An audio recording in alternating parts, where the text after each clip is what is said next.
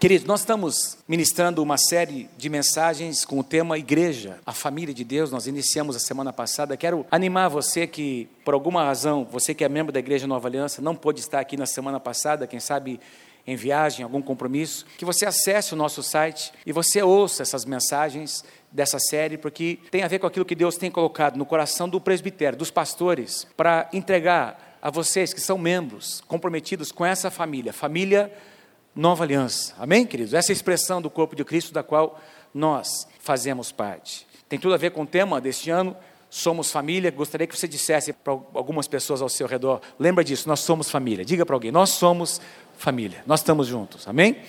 Nós somos família, somos parte da família espiritual do Senhor. O versículo tema, que dá base para o nosso tema deste ano, é Efésios capítulo 2, versículo 19. Paulo diz: Portanto, vocês já não são estrangeiros, nem forasteiros, mas concidadãos dos santos e membros da família de Deus. Membros da família de Deus. Semana passada eu introduzi o tema falando principalmente sobre a terminologia igreja, eclésia, palavra grega eclésia, que significa que é a palavra traduzida para na nossa linguagem como na nossa língua como igreja, que significa os chamados, literalmente os chamados para fora. Quando Jesus faz uso, Jesus mencionou duas vezes. Jesus foi o primeiro a mencionar, na verdade, depois dos apóstolos no Novo Testamento, nas suas epístolas, mas Jesus foi o primeiro a mencionar lá em Mateus capítulo 16, quando ele fala sobre a igreja no sentido universal, ele diz: "Eu edificarei a minha igreja, e as portas do inferno não prevalecerão contra ela. Amém? E mais tarde, em Mateus 18, ele se refere à igreja no sentido local. Primeiro, ele fala sobre a igreja no sentido global, universal. Todas as pessoas convertidas da face da terra, aqueles que já morreram, os que estão vivos, os que ainda vão um dia nascer de novo, esses fazem parte dessa grande assembleia chamada Igreja do Senhor Jesus. Em Mateus capítulo 18, a mesma palavrinha aparece, Jesus diz que ele fala sobre um processo de tratamento de alguém que está em pecado e tem que ser confrontado o seu pecado. Jesus diz: Olha, conversa com ele sozinho. Se você encontrar alguém em falta, se ele não te ouvir, leva uma testemunha. Se ele não te ouvir, compartilha com os presbíteros da igreja. Aqui, presbíteros, pastores, tem a ver com o governo de uma igreja local. E, então, Jesus fala então sobre a igreja não apenas universal, mas a igreja que acontece como expressão numa cidade numa localidade, como nós estamos aqui reunidos hoje. Essa palavrinha igreja, eclésia do grego, significa literalmente os chamados para fora. Diga assim comigo, os chamados para fora. É o que significa. Jesus usou um termo que era muito comum na sociedade da época, que significava pessoas que eram chamadas, pessoas da sociedade que eram convocadas para uma reunião, para uma assembleia representativa da própria cidade. Por exemplo, a reunião do condomínio lá, não é? Você que está lá no condomínio. Então você é convocado, tem lá uma, um edital de convocação. Eu faço parte do nosso condomínio, faço parte do conselho fiscal do condomínio, meu ministério lá no meu prédio. E é uma benção, irmão. Glória a Deus, é uma benção. Mas essa é ideia, convocados para uma assembleia para decidir a respeito de assuntos pertinentes, assuntos importantes sobre um grupo de pessoas. Então, esse é o, é o sentido igreja, os chamados para fora. Para fora de onde? Para fora do mundo para fora dos valores do mundo, para fora, chamados para viver uma vida diferente, chamados para viver num outro lugar, com outros valores, com outras motivações. Nós fomos chamados, cada um de nós foi chamado. Paulo diz que nós fomos transportados do império das trevas para o reino do Filho do seu amor. Amém? Quem pode dar um aplauso bem forte a esse Deus maravilhoso? Isso significa ser chamado. Igreja, essa é a essência. Então, hoje eu quero continuar nesse tema. Eu fiz aqui, eu procurei colocar uma definição, é? pensando na igreja como uma família, a família de Deus. Eu escrevi essa definição, eu quero trabalhar isso a partir de hoje, nos próximos domingos. Essa definição: a igreja como família de Deus é formada por um grupo de pessoas. Diga assim comigo, pessoas. É formada por um grupo de pessoas identificadas com uma igreja local da cidade. Então, existe a igreja de Jesus na cidade. Nós fazemos parte dessa grande igreja. Existe só uma igreja na cidade, a igreja do Senhor Jesus, que compõe todos os crentes que congregam. Mas essa igreja é formada por igrejas locais. Então, a igreja, como família, ela se expressa como família por meio de um grupo de pessoas identificadas com uma igreja local na cidade, que se reúnem no templo e de casa em casa, segundo o padrão do Novo Testamento. Diga assim comigo, no templo. Vamos lá comigo, gente, bem forte. No templo e de casa em casa, Então, esse é um padrão bíblico, a gente vai falar sobre isso também, com o propósito de edificar uns aos outros e também de estender o reino de Deus em todos os lugares, começando na cidade e tocando em outros lugares. Eu não vou conseguir entrar nesse princípio da igreja da cidade, eu vou falar sobre isso na semana que vem, mas eu quero compartilhar com vocês essa primeira frase, o primeiro pensamento dessa grande frase aí, que a igreja ela é formada por um grupo de pessoas identificadas com uma igreja local, identificadas com uma igreja local, um grupo de pessoas, um grupo de pessoas. Porque a igreja é formada por um grupo de pessoas, a igreja não é perfeita, porque as pessoas não são perfeitas. Amém? Porque a igreja, ela é composta de vidas, como eu e você, ela está num processo, porque as pessoas estão num processo.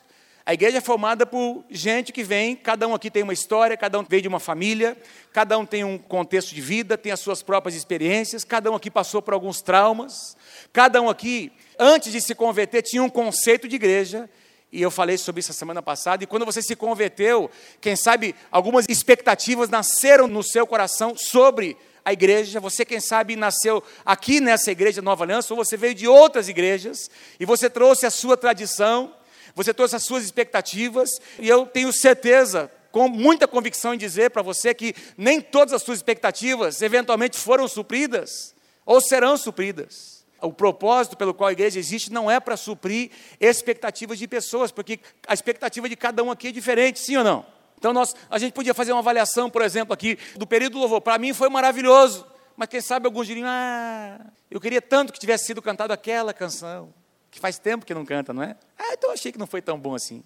Ah, eu acho que. Ah, eu acho que a gente devia ter dançado hoje, né? Não teve dança hoje. Então, a gente poderia aqui ter opiniões diferentes, porque são opiniões, são expectativas. Quem já percebeu que você, como pai, como mãe, você não consegue suprir todas as expectativas dos seus filhos? É verdade ou não é que nem todas as expectativas que você tinha, seus pais conseguiram suprir? É verdade ou não é? Amém? É verdade ou não é? Sim, é verdade. Mas, então nós precisamos entender como que a igreja, a igreja é formada por um grupo de pessoas, pessoas que estão num processo. Se você for lá para Atos, a partir do capítulo 1, capítulo 2, 3, quando você começa, eu vou tocar daqui a pouco nesse ponto, ver a igreja crescendo, onde as pessoas, tinham lá 120 pessoas, e no começo estava coisa linda, bonitinho, todo mundo orando, lá no cenáculo, Olha, mas depois que o Espírito Santo desceu, todo mundo foi cheio do Espírito Santo, 3 mil pessoas se convertem. Aí é uma benção, irmãos. Começam os problemas. Vê lá na sua Bíblia, Atos capítulo 2, capítulo 3. Ah, já tem gente que não está, as suas expectativas já não estão sendo mais supridas. Algumas viúvas não eram mais atendidas. Não é? No capítulo 6 eles têm que é, estabelecer os diáconos, porque os presbíteros não davam mais conta. Aí os gentios começam a se converter. Aí os judeus acham, não, eles têm que fazer, cumprir todos os rituais que nós judeus cumprimos, tem que circuncidar, tem que praticar todos os preceitos da lei. Aí o presbitério tem que se reunir. E diz lá em Atos 15 que houve não pequena discussão entre os presbíteros. Os presbíteros discutiram até chegar a uma opinião, porque o presbitério também era feito de pessoas. Pessoas. E tem muita gente frustrado com a igreja, porque às vezes tem uma ideia errada, tem um pensamento errado em relação a este lugar. Amados, eu e você, se nós somos essas pessoas que fazem parte desse grupo, dessa corporação, identificados com essa expressão do corpo de Cristo, nós precisamos fazer parte da solução de Deus para este lugar. Daquilo que Deus quer fazer neste lugar. Imagine você, eu sempre digo assim: olha, você como líder, imagine, você gostaria de liderar uma pessoa igualzinha a você. Nós temos às vezes atitudes que são incoerentes, queridos eu vou falar sobre isso mais tarde, nas semanas seguintes. A Bíblia diz que nesse corpo precisa haver uma justa cooperação de cada parte. Cada parte tem que cooperar para o bem em comum. Quem pode dizer amém por isso? Pessoas. Eu citei a semana passada diversas ilustrações que são bíblicas no Antigo Testamento e no Novo Testamento que apontam para a igreja. Tem mais, tem outras. Eu escolhi algumas, oito, tem mais, mas todas elas, ou a maioria delas, das que existem sobre a igreja, elas apontam para um grupo de pessoas. Tem a ver com essa natureza coletiva da igreja, coletividade, vida em comunidade, um sacerdócio com muitos sacerdotes. Cada um de vocês é um sacerdote diante do Senhor. A Bíblia diz que nós somos sacerdócio real, nação santa, uma nação um povo, uma lavoura, amém, queridos? Uma grande plantação, um edifício com muitas pedras vivas, um rebanho com muitas ovelhas. Eu comentei sobre isso a semana passada, um corpo com muitos membros, uma família onde tem pais espirituais, filhos espirituais, tem irmãos em Cristo, tem primogênito, irmão mais, tem o nosso primogênito Jesus, tem os outros irmãos mais velhos, irmãos mais novos, tem toda uma economia que acontece dentro dessa família. Pessoas são importantes na Bíblia, tanto é que tem registro de nomes, genealogias, tem números. A gente às vezes lê, lê não é? ah, puxa vida, eh, fulano gerou cicrano, gerou beltrano, mas por que esse negócio está escrito? Não, por que tem a ver isso? Porque Deus, a Bíblia mostra que Ele se importa com pessoas. A Bíblia é um livro que conta a história de pessoas. Amém, gente? Gente, vocês estão comigo nessa noite? Posso ouvir um amenzinho de vez em quando assim? Amém, pastor. Quem está comigo? Diga amém. amém. Fala assim, vai, pastor, prega, vai lá, fala, vai, vai. Isso, obrigado. Amém. Pessoas, genealogias estão lá registradas no Antigo Testamento, começando em Adão, depois passando por Abraão, Isaac, Jacó, e vai lá na linhagem, depois passando pelo rei Davi, os reis lá de Judá, até chegar no Messias. O primeiro livro do Novo Testamento conta a história da genealogia de Jesus desde Abraão até José, o seu pai natural. Uma genealogia, 42 gerações, até chegar em Jesus. Nós temos lá 120 no cenáculo, 3 mil almas se convertem, 5 mil homens, depois milhares. Então a Bíblia fala, a Bíblia toda tem a ver com pessoas, a, a igreja tem a ver com pessoas. Gente que tem necessidade, que precisa ser suprida. E Deus tem trazido você para este lugar, para ajudar a suprir as necessidades de muita gente que ainda vai chegar nesse lugar. Que ainda vai chegar nesse lugar. E Deus vai usar a sua vida para suprir essas necessidades. Mas tem outro ponto importante: essas pessoas são identificadas com a igreja local, com uma igreja, com uma expressão do corpo. É isso que traz o sentido de família. Eu comentei a semana passada, não existe essa história de que eu faço parte da igreja de Jesus na face da terra, sem estar identificado com uma igreja local, sem congregar nessa igreja, sem participar dos cultos, sem mostrar a minha cara. Nós vivemos numa época em que já, as pessoas já não valorizam mais congregar nesse lugar, querido. E essa história começa, está lá no Novo Testamento, tanto é que lá no livro de Hebreus, o escritor aos Hebreus exorta, dizendo: olha, vocês não deixem de congregar, vocês precisam estar juntos. Tem lá uma relação de mandamentos, chamados mandamentos recíprocos, que a Bíblia diz que é uns aos outros, servir uns aos outros, perdoai-vos uns aos outros, suportai-vos uns aos outros. Tudo acontece nessa vida de comunidade de estar juntos. E esse princípio, a gente vai falar mais tarde, no templo e de casa em casa, é bíblico, amado. É bíblico. Nós precisamos congregar. Nós precisamos sentir falta deste lugar. Eu não sei quanto a você, mas eu assim, eu amo, eu amo este lugar. Amo. Aprendi com os meus pais a amar a casa de Deus.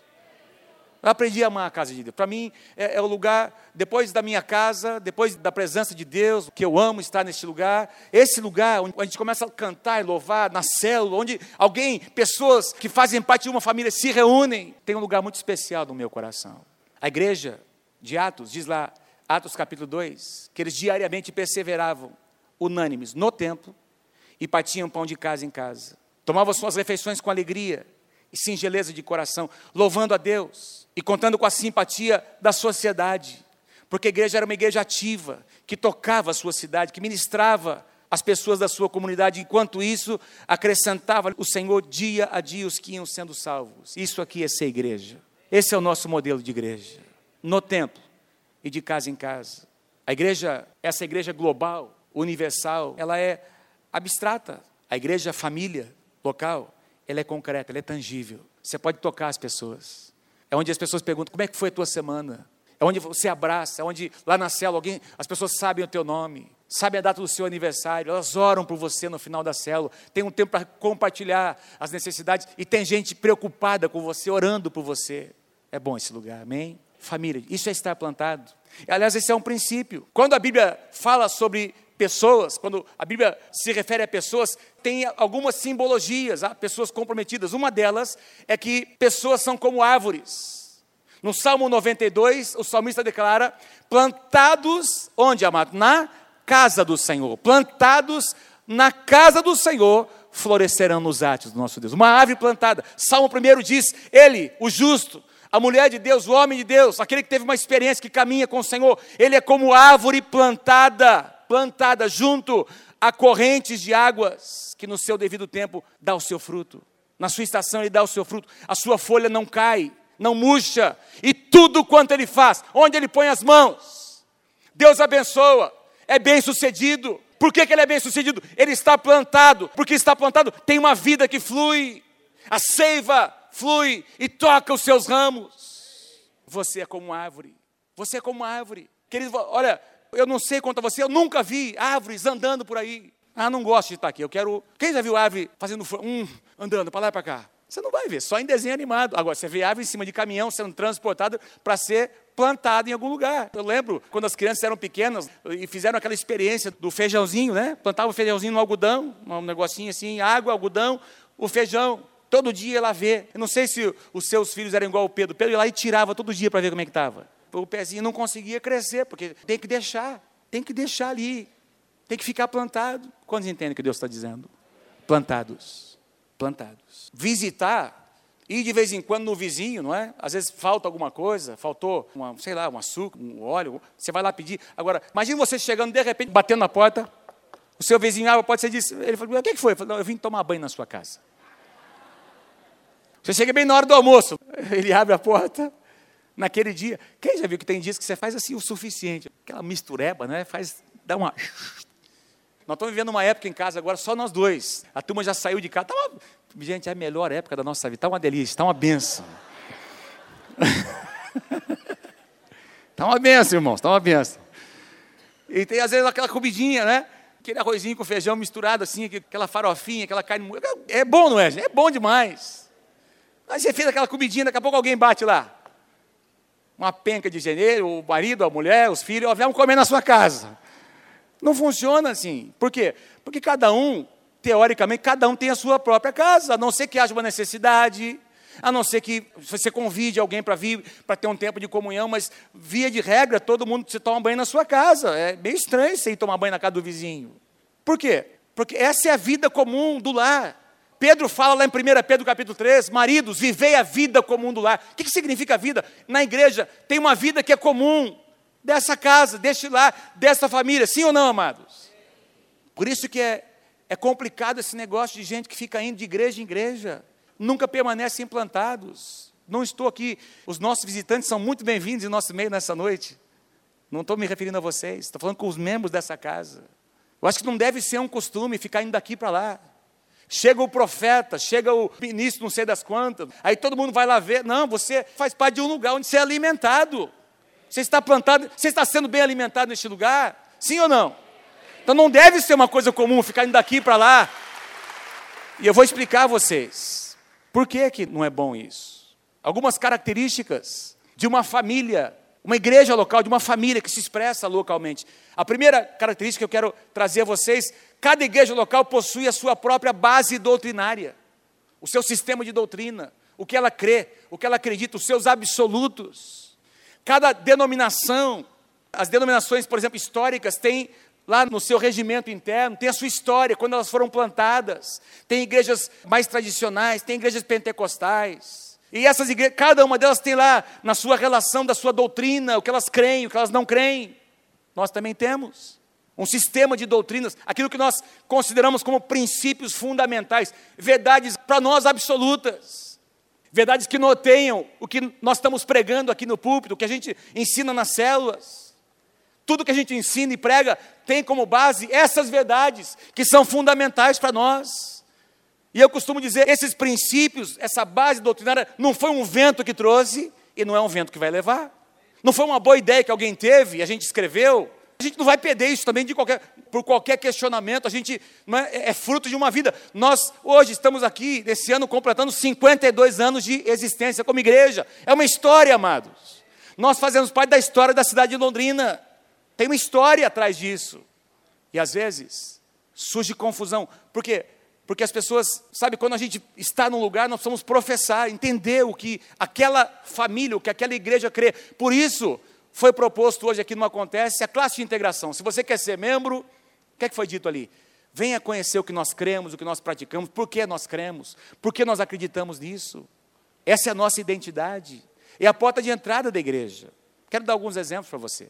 O que nós cremos sobre salvação. Tem gente que crê que a salvação tem a ver com predestinação, tem gente que crê que não tem nada a ver com livre-arbítrio, já está tudo determinado por Deus, é pela fé ou é pela graça. Ah, ah, pode perder a salvação, não pode, uma vez salvo, sempre salvo. Ah, mas nós temos convicções, nós entendemos pela palavra que cada um de nós é responsável tanto por invocar o nome do Senhor, claro que é pela graça, mas a fé está envolvida. Nós exercemos fé naquilo que Jesus já fez lá na cruz do Calvário. O que Jesus fez é de graça, mas nós precisamos exercer fé no que ele fez. Tem o nosso posicionamento e nós precisamos guardar aquilo que aconteceu no nosso coração. Ah, então pode perder, pastor? Pode. A Bíblia diz em João capítulo 10, versículo 10, que o ladrão vem para roubar, matar e destruir. Tem gente que estava aqui. Se você andar pelas ruas de Londrina, você vai encontrar um monte de gente que já foi crente um dia, desviados.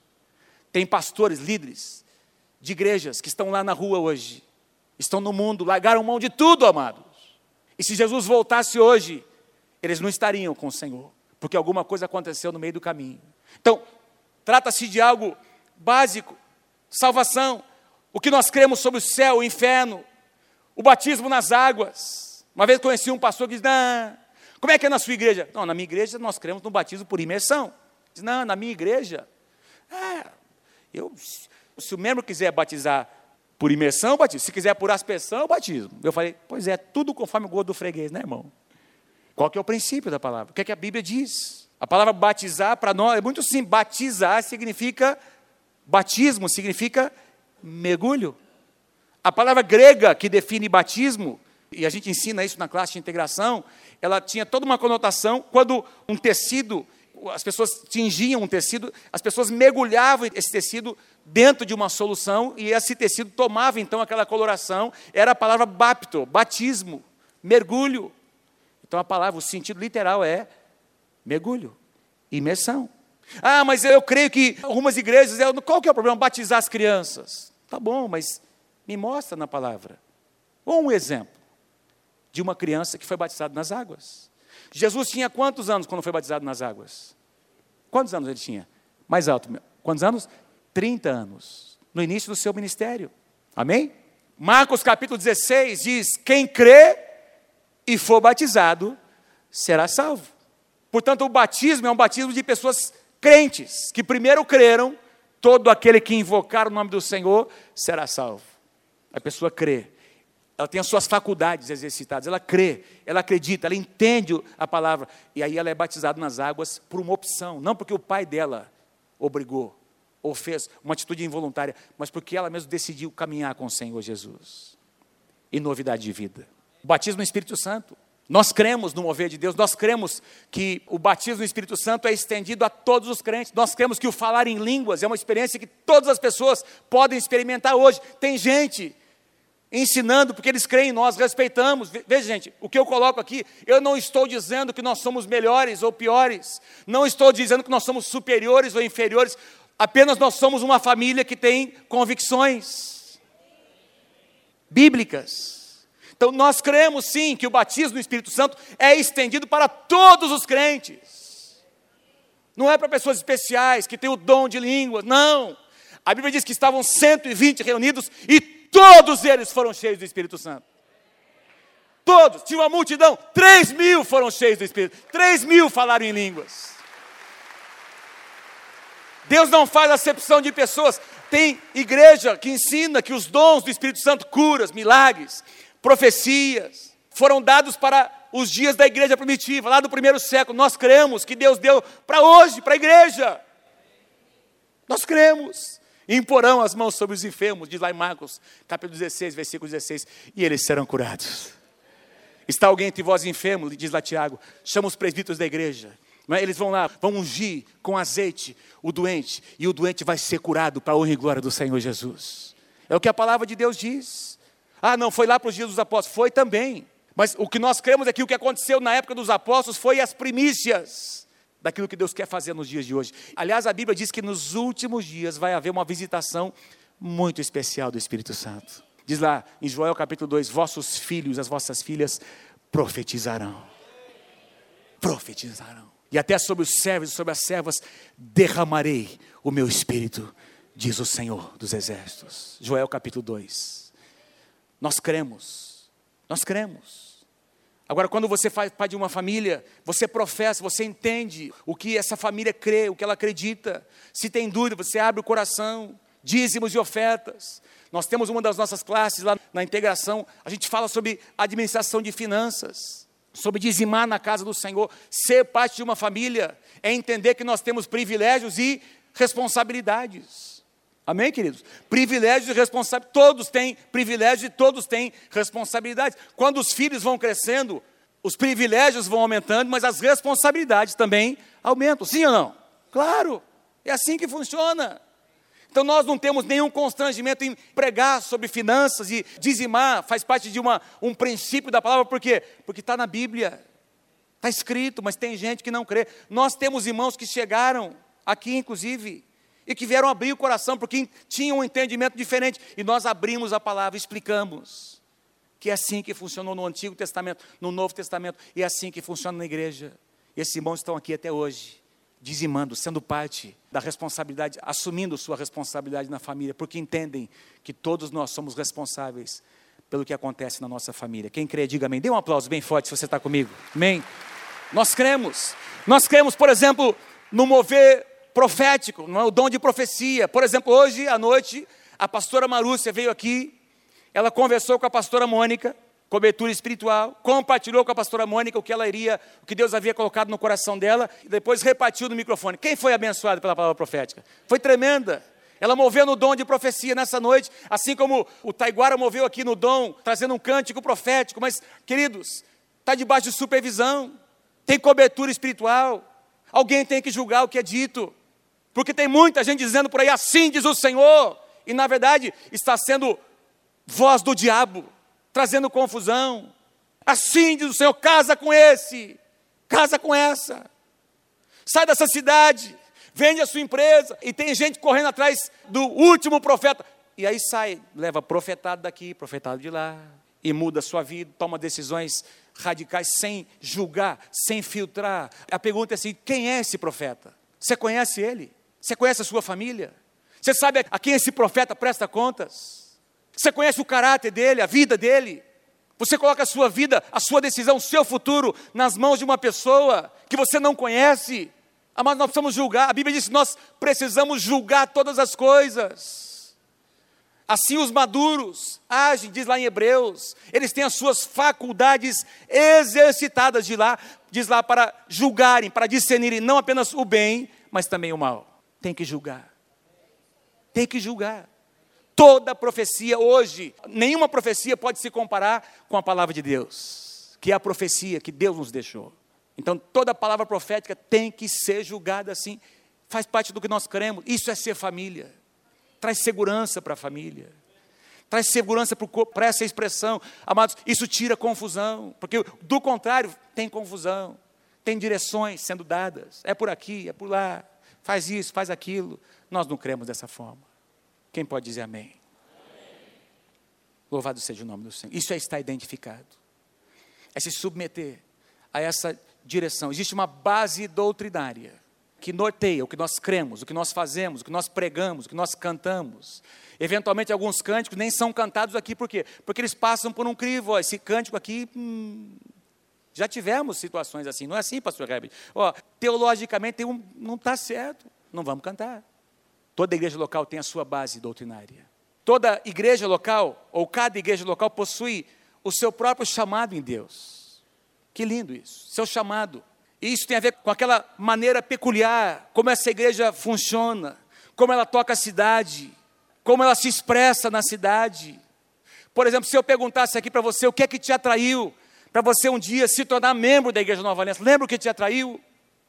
Provavelmente isso tem a ver com a nossa expressão.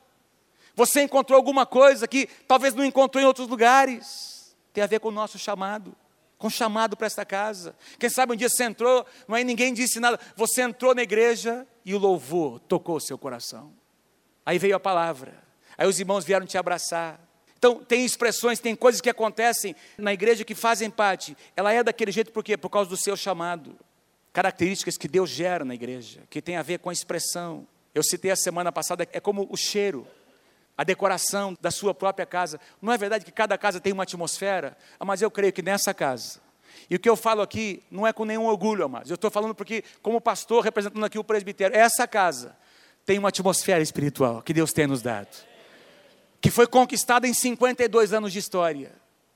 Gente que veio antes de nós, os meus pais, pastor Samuel, pastor Lígia, nós sempre temos dito isso. Tem muita coisa que nós estamos desfrutando hoje, por quê? Porque homens e mulheres como os meus pais e como tantos outros, Eli, Lucélia, Zezinho e Coca, Miguel, Izinha e outros que estão aqui pagaram um preço lá atrás, há 20, 30, 40 anos atrás. E nós estamos hoje desfrutando desse preço que foi pago. Algo foi conquistado no mundo espiritual. Uma atmosfera, um ambiente. Não existe um ambiente que toca as pessoas. Graças a Deus, louvado seja o nome do Senhor por isso.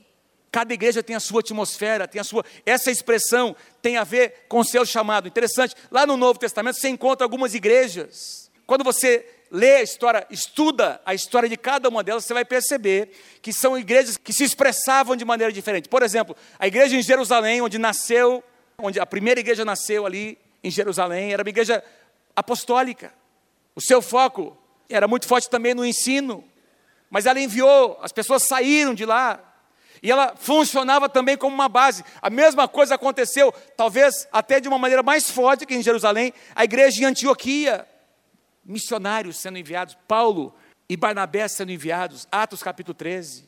Os presbíteros impondo as mãos, enviando, eles iam e voltavam, plantavam igrejas e retornavam. A igreja em Corinto, uma igreja que fluía nos dons do Espírito, tanto é que Paulo tem que repreender a igreja por causa dos desequilíbrios, mas era uma igreja que movia nos dons, no sobrenatural. Era um chamado, uma expressão da igreja. Me lembro uma ocasião, alguns anos atrás, em que uma irmã querida que tinha vindo de uma outra igreja, ela veio congregar aqui na Nova Aliança. E eu me lembro que nós tínhamos tido aqui embaixo, uma, isso faz já uns dois anos, tínhamos tido uma reunião tremenda, uma reunião de oração, mover de Deus, intercessão, a reunião até se estendeu um pouco mais. Eu estava liderando essa reunião, realmente foi um, os presbíteros, pastores estavam ali. Houve um mover de Deus naquela reunião. E ela veio falar exatamente pelo fato de eu estar liderando, porque às vezes outros irmãos lideram, ela disse: "Não, pastor, tem que ser assim mesmo, tem que ser o Senhor sempre". Eu disse, e pastor, tinha que ter culto toda noite. Esse negócio de célula não tem nada a ver, pastor. Aí a gente às vezes senta lá para ouvir aquele, esses líderes imaturos ministrando lá. A gente quer ouvir os pastores pregarem. A gente quer ver dessa unção gostosa. Esse, né? Parecia que ela estava enchendo a minha bola. Mas eu disse, mano, não funciona, não é assim que funciona. O nosso chamado não é esse. Nós não vamos ter cultos aqui na igreja todas as noites. Porque Deus nos chamou para sermos e fazermos algo diferente. E eu comecei a explicar para ela a importância da célula, a importância de nós compartilharmos a liderança. Mesmo que um líder no começo não saiba ministrar tão bem, mas ele vai aprender, ele vai crescer, tem espaço para todo mundo. A igreja é feita de líderes leigos. Nós não queremos centralizar nos pastores, nós queremos delegar, nós queremos distribuir essa unção, essa autoridade que Deus tem nos dado. Eu comecei a explicar para ela: não, pastor, mas tem, tem que ter culto toda noite. Falei, mano, não vamos ter, não vai ser assim. Abracei ela. Ela nunca mais voltou, irmãos. Porque a expectativa dela, lembra que eu falei no início? A sua expectativa era que nós fôssemos, que nós tivéssemos uma expressão, não é o nosso chamado. Tem igrejas que são chamadas, glória a Deus, fazem campanhas. Todas têm culto todo dia, campanha de cinco dias, dos sete dias, dos quinze dias, sete quartas-feiras, quinze quintas-feiras. Amém? Glória a Deus. Reconhecemos, a gente ouve dizer o que Deus tem feito, glória a Deus por cada, mas nós temos uma expressão, nós temos um chamado. Precisamos entender o que Deus nos chamou para fazer. E fazer o que Deus nos chamou. Senão nós não seremos felizes e não seremos efetivos na cidade onde Ele tem nos plantado. Quem pode dar um aplauso bem forte a Jesus, se você concorda comigo? Cada igreja tem a sua visão. E quando eu digo visão aqui, não estou dizendo sobre visão, o que eu estou enxergando, mas visão prática, visão, aquela cultura interna, os procedimentos. Nós temos uma visão sobre como nós praticamos as coisas como nós tomamos decisões, como nós trazemos direções, a direção para o povo. Nós temos valores na nossa igreja que Deus tem nos dado. Temos um trilho de crescimento para os líderes. Alguém chega na igreja Nova Aliança Existe um caminho. A classe de integração é a porta de entrada. Depois tem o batismo nas águas, tem o encontro com Deus. Aí tem o, o programa de treinamento de líderes, aqueles que querem se envolver em liderança. Aí nós temos a ICM, para quem quer estudar um pouco mais. Temos módulos, de, temos uma série de ensinos, de propostas. É muito dinâmico, mas existe um caminho, existe alguma coisa muito bem definida que Deus tem nos dado. É a nossa maneira de fazer as coisas, a nossa visão. Tem alguns critérios que nós estabelecemos para alguém assumir liderança. São critérios, não são absolutos, não fazem parte da nossa base doutrinária, não são absolutos bíblicos, são critérios. Por exemplo, quando nós fizemos a transição de grupos familiares para o modelo de células, foi uma mudança no nosso modelo celular. É um modelo diferente. É um modelo diferente. Aliás, o termo célula nem está na Bíblia. Você não vai encontrar célula na Bíblia. Diz que eles se reuniam nas casas. O princípio é grupos pequenos.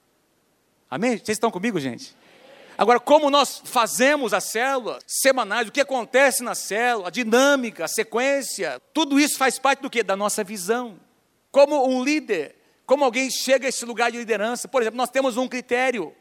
Critério. Não é doutrina. Nós temos, por exemplo, estabelecido que os nossos líderes não façam uso de bebida alcoólica.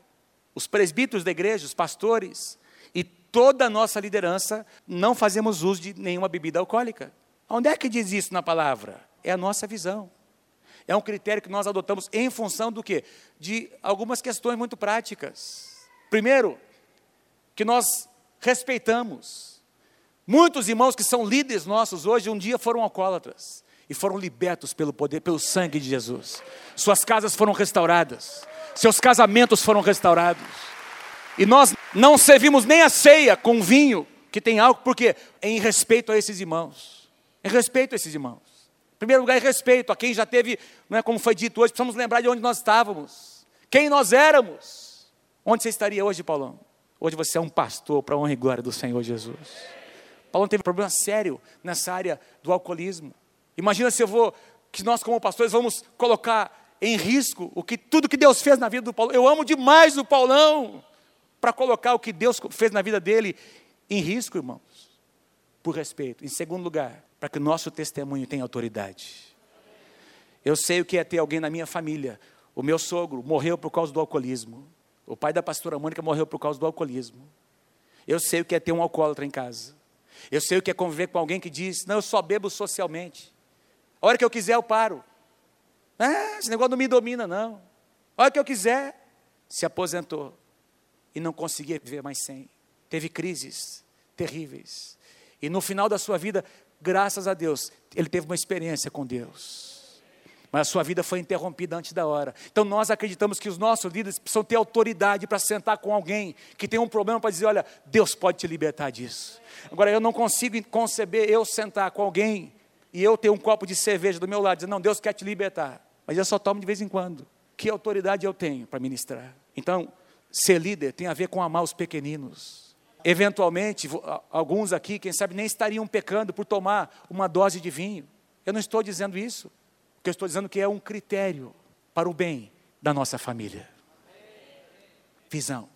Me lembro que isso aconteceu alguns anos atrás. Um casal chegou na nossa igreja. Esse casal veio falar comigo no final de um culto. Terminou o culto, ele veio no apelo, a gente começou a conversar. Ele falou: Pastor, estou aqui porque tem um casal que falou da nova aliança. Esse casal já foi membro da nova aliança. Ele disse até o nome, lembrei de quem era. Porque esse casal que estava falando comigo tinha passado por uma outra igreja. E nessa outra igreja começaram a conversar. Ele disse: Não, eu quero. Ele, ele abriu o coração dele. E esse casal que tinha sido da nossa igreja, não estava mais aqui, disse: Olha, aqui você não vai encontrar. Você quer ser tratado dessa área? Você quer uma igreja séria? Vai lá para a nova aliança.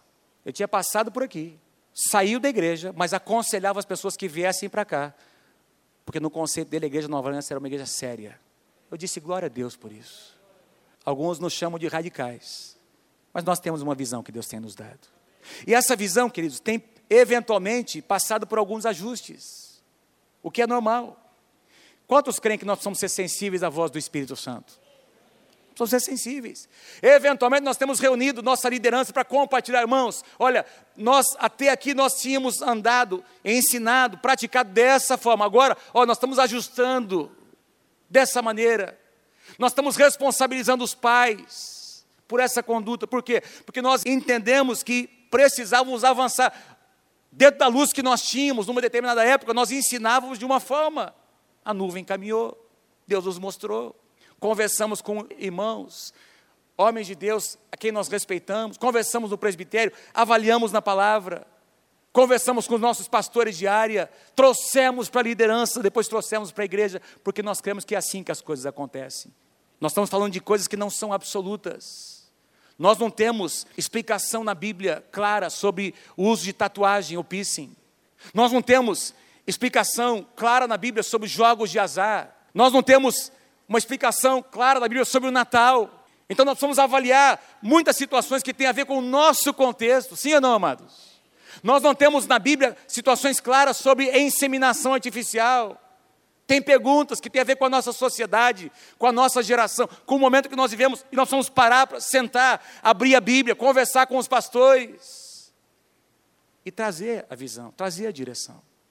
Uma direção que eventualmente vai ser ajustada, vai ser moldada, vai ser trabalhada, porque nós também queremos ser sensíveis à voz do Espírito Santo, queremos ouvir Deus dizer o que é melhor para a família. Quem está comigo, dê um aplauso bem forte a Jesus nessa noite. Cada igreja, finalizando, tem o seu próprio destino em Deus. O que nós cremos na nossa base doutrinária, o nosso chamado em Deus e a visão que Deus tem nos dado vai nos levar para um destino. Tudo isso aqui é a base que vai determinar onde nós vamos chegar, até onde nós vamos. Eu tenho dito algo que eu quero repetir, mas nós estamos edificando uma igreja que é maior do que nós. Diga amém se você crê em nome de Jesus. Essa igreja é uma igreja de gerações. De gerações. Estou aqui pregando hoje Estou aqui, sabe por quê? Porque meus pais um dia nos geraram, nos consagraram ao Senhor. Eu estou aqui hoje, eu represento uma geração, mas nossos filhos estão vindo aí.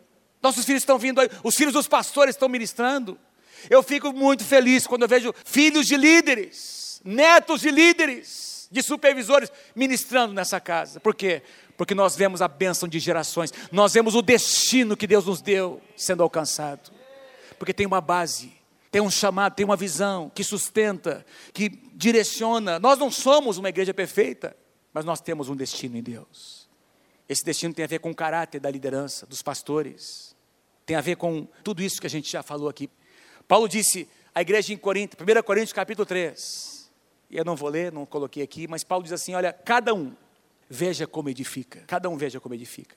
Paulo diz assim: ó, tem gente edificando com ouro, tem gente edificando com prata, com pedras preciosas, mas tem gente edificando com palha, com madeira. Aí Paulo diz: Olha, eu quero dizer a vocês que o fogo virá, e o fogo vai provar o que está sendo edificado. Paulo diz: a palha vai queimar, e a madeira vai queimar, mas o que for edificado com ouro, com prata, com pedras preciosas, vai permanecer. Vai permanecer. Tem um custo edificar uma igreja com ouro, com pedras preciosas e com prata. Tem um custo você dizer: Isso aqui não é para nós. É assim que a gente crê. Tem um custo, mas o que nós cremos vai determinar o nosso destino. E se você está aqui, eu quero, nessa noite, antes de nós fazermos uma oração, eu gostaria tanto que você que você entendesse a essência do que eu estou ministrando aqui como pastor, representando o nosso presbitério, pastores. É que no seu coração você precisa resolver. Eu faço parte dessa família. Não tem nada no meu coração que eu disse de manhã, eu quero repetir aqui. Como eu gostaria que não houvesse nada no seu coração, nada, nada. Se houver alguma coisa, ah, mas eu não, ah, pastor, eu não tenho, eu sou meio assim reservado, porque há, há dois anos atrás, dez anos atrás, cinco anos atrás, ah, o líder, aquele fulano de tal, aquela pessoa, ele falou uma coisa, me machucou, me magoou, ah, eu nunca entendi aquilo que o pastor pregou, aquela declaração. E você deixou alguma coisa entrar no seu coração, quem sabe? Estou aqui para dizer a você nessa noite, Resolve isso no seu coração. Resolve isso no seu coração. Se você tem algo a conversar com alguém, se você precisa abrir o seu coração com algum líder, se algum líder, porque é uma pessoa que tem falhas. Quem é que diz que os líderes não falham? Quem é que diz que os nossos supervisores e pastores não falham? Mas se eventualmente isso aconteceu, venha nos procurar, por favor. Vamos liberar cura, vamos liberar perdão. Porque se você vai fazer parte dessa família, você precisa fazer parte, estar integrado nessa família e usufruir dos privilégios, mas também assumir as suas responsabilidades. Somos família. Somos família? Somos família? Quem faz parte dessa família, diga amém. Dê um aplauso bem forte ao Senhor. Diga obrigado, Jesus. Pode aplaudir, aplauda mais. Aleluia, Senhor. Fique em pé comigo, por favor. Não sai ainda não, quero orar com você antes de você sair. Canta essa canção. Abra o seu coração para o Senhor.